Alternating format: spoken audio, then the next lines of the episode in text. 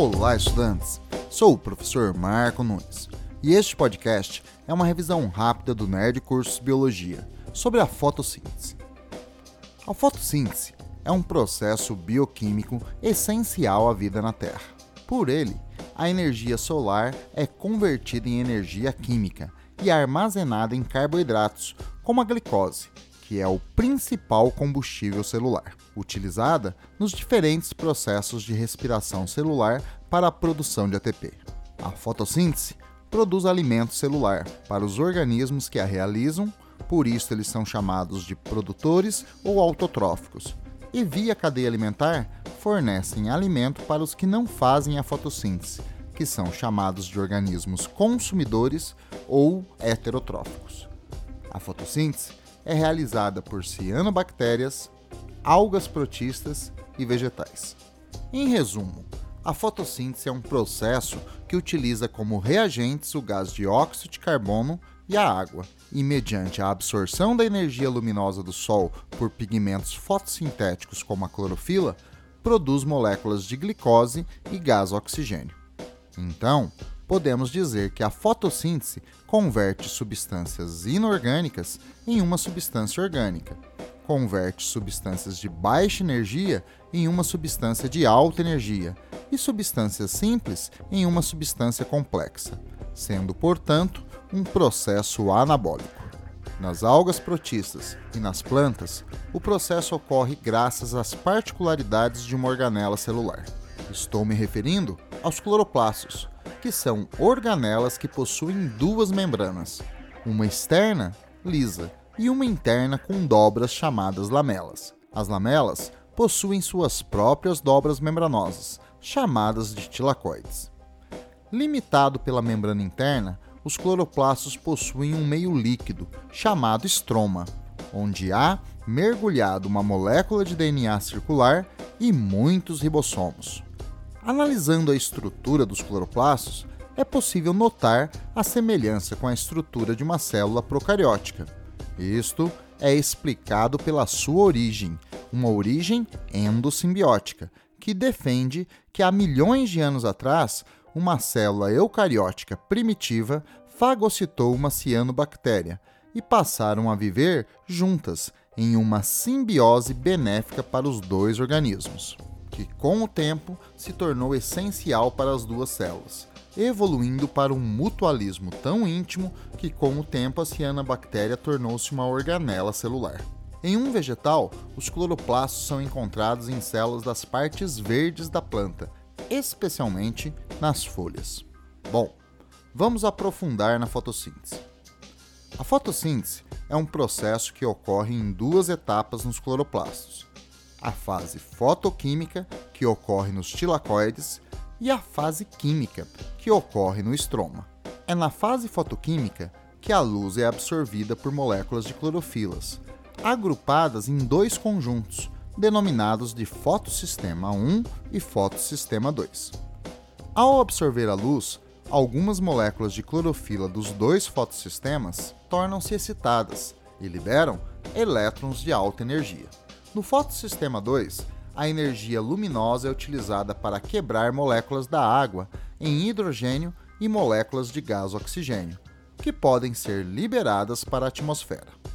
Mas parte da energia luminosa incidida no fotossistema 2 excita elétrons das clorofilas, que são liberados e impedidos de retornar, pois são capturados e fluem por um sistema de proteínas transportadoras de elétrons da membrana dos tilacoides.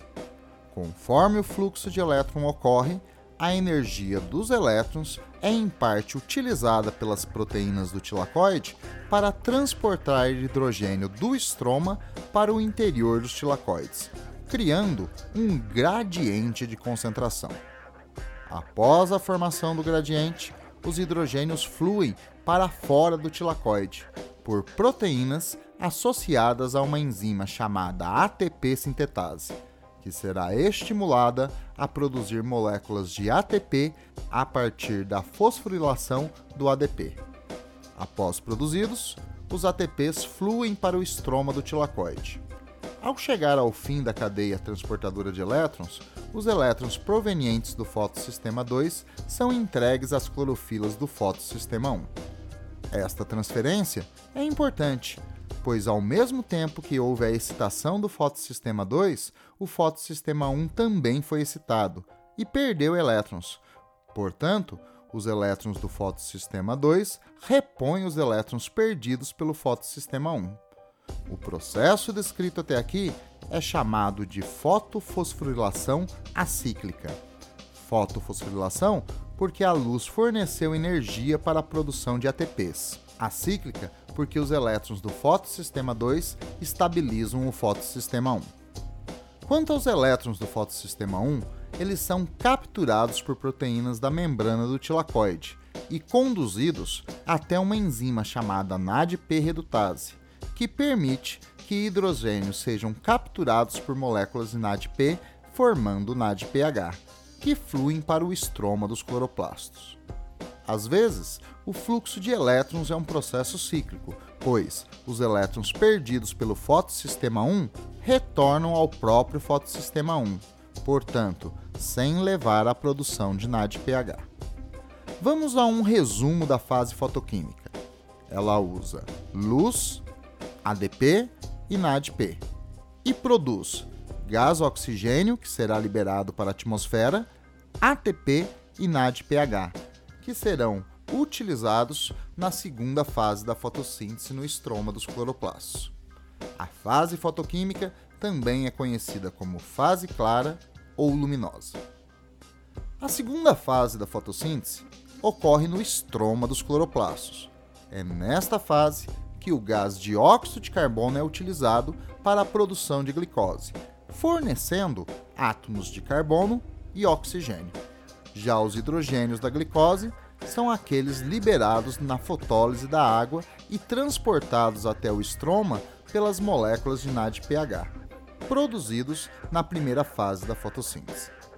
A produção da glicose na fase química ocorre através de um conjunto de reações químicas, chamadas de ciclo das pentoses, pois ocorrem através da reação de um carboidrato de 5 carbonos, chamado ribulose, com o gás dióxido de carbono, através da ação de uma enzima, chamada rubisco.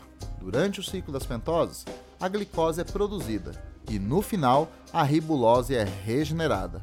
Por isto, o processo é considerado um ciclo. Algumas reações da fase escura precisam de energia do ATP produzido na fase fotoquímica para ocorrerem. Então, vamos a uma revisão da fase química da fotossíntese. Ela usa como reagentes gás dióxido de carbono atmosférico, NADPs e ATPs provenientes da fase fotoquímica e produz glicose e ADPs e NADPs, que voltarão aos tilacoides para serem reutilizados na fase fotoquímica.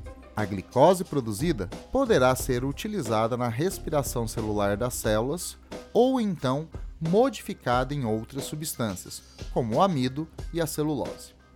A fase química da fotossíntese também é conhecida como fase escura, ciclo das pentoses ou ciclo de Calvin-Benson.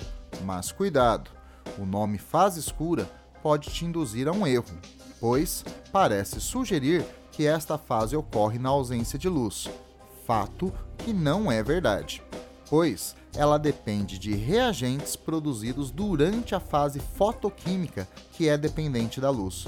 Deixando bem claro, a primeira fase depende diretamente da luz e a segunda indiretamente. Então, as duas fases não ocorrem no escuro. A fotossíntese descrita até aqui ocorre em células eucarióticas de algas protistas e de vegetais, envolvendo cloroplastos, mas a fotossíntese também é realizada por células procarióticas, como por exemplo de cianobactérias, que não possuem cloroplastos. Nelas, a fase fotoquímica ocorre em pequenos trechos de membrana do citoplasma, chamados de lamelas, e a fase química no citosol das cianobactérias. Bom, é isto aí. Continue firme nas revisões e bom estudo!